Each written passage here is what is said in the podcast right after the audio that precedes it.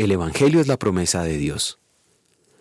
Pablo, siervo de Cristo, Jesús, llamado a ser apóstol, apartado para anunciar el Evangelio de Dios que por medio de sus profetas ya había prometido en las Sagradas Escrituras.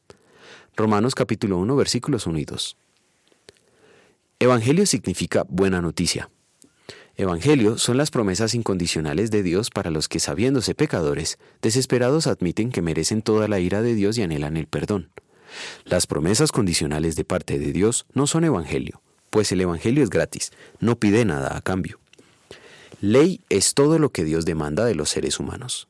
Tal como un termómetro sirve para saber si tenemos fiebre, pero no tiene el poder de sanar, la ley de Dios no tiene el poder de convertir a nadie.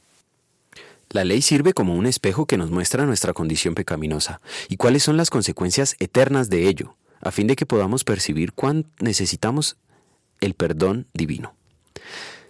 Sí, saber eso nos desespera. El Evangelio nos da consuelo mostrándonos lo que Cristo hizo por nuestra salvación. Somos salvos por los méritos de Cristo. Esos méritos no son aplicados mediante la fe que el Evangelio crea en nuestro corazón. Esa fe nos es contada por justicia, y así somos incluidos en la familia de los salvados de Cristo.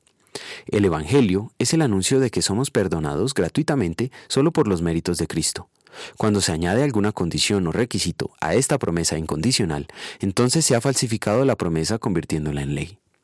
En la Biblia hay dos enseñanzas muy diferentes, la ley y el Evangelio. El Señor quiere que distingamos claramente una de la otra sin mezclarlas, y que prediquemos la ley solo para conducir al pecador hacia Cristo, y cuando ese pecador admite su pecado y quiere el perdón, le anunciemos el perdón incondicional que da el Evangelio. Hacer del Evangelio una ley al añadirle exigencias que Dios no pide, o hacer de la ley un Evangelio al prometer lo que Dios no promete, es pecar haciendo mal uso del nombre de Dios. Un pecado por el que merecemos toda la ira de Dios. Cristo nos redimió de este pecado siendo nuestro sustituto, al predicar la ley en toda su dureza a los que no querían reconocer que eran pecadores y predicando el perdón gratuito a los que desesperados reconocían que merecen la ira de Dios. En gratitud a su incondicional amor, vamos a querer ser celosos en diferenciar claramente los usos y propósitos de la ley y el Evangelio. Oremos. Señor, te doy gracias por Jesucristo, pues por sus méritos tengo tu perdón y el privilegio de servirte, aunque soy imperfecto. Concédeme por tus medios de gracia amar de modo que te honre en gratitud a tu amor incondicional. Amén.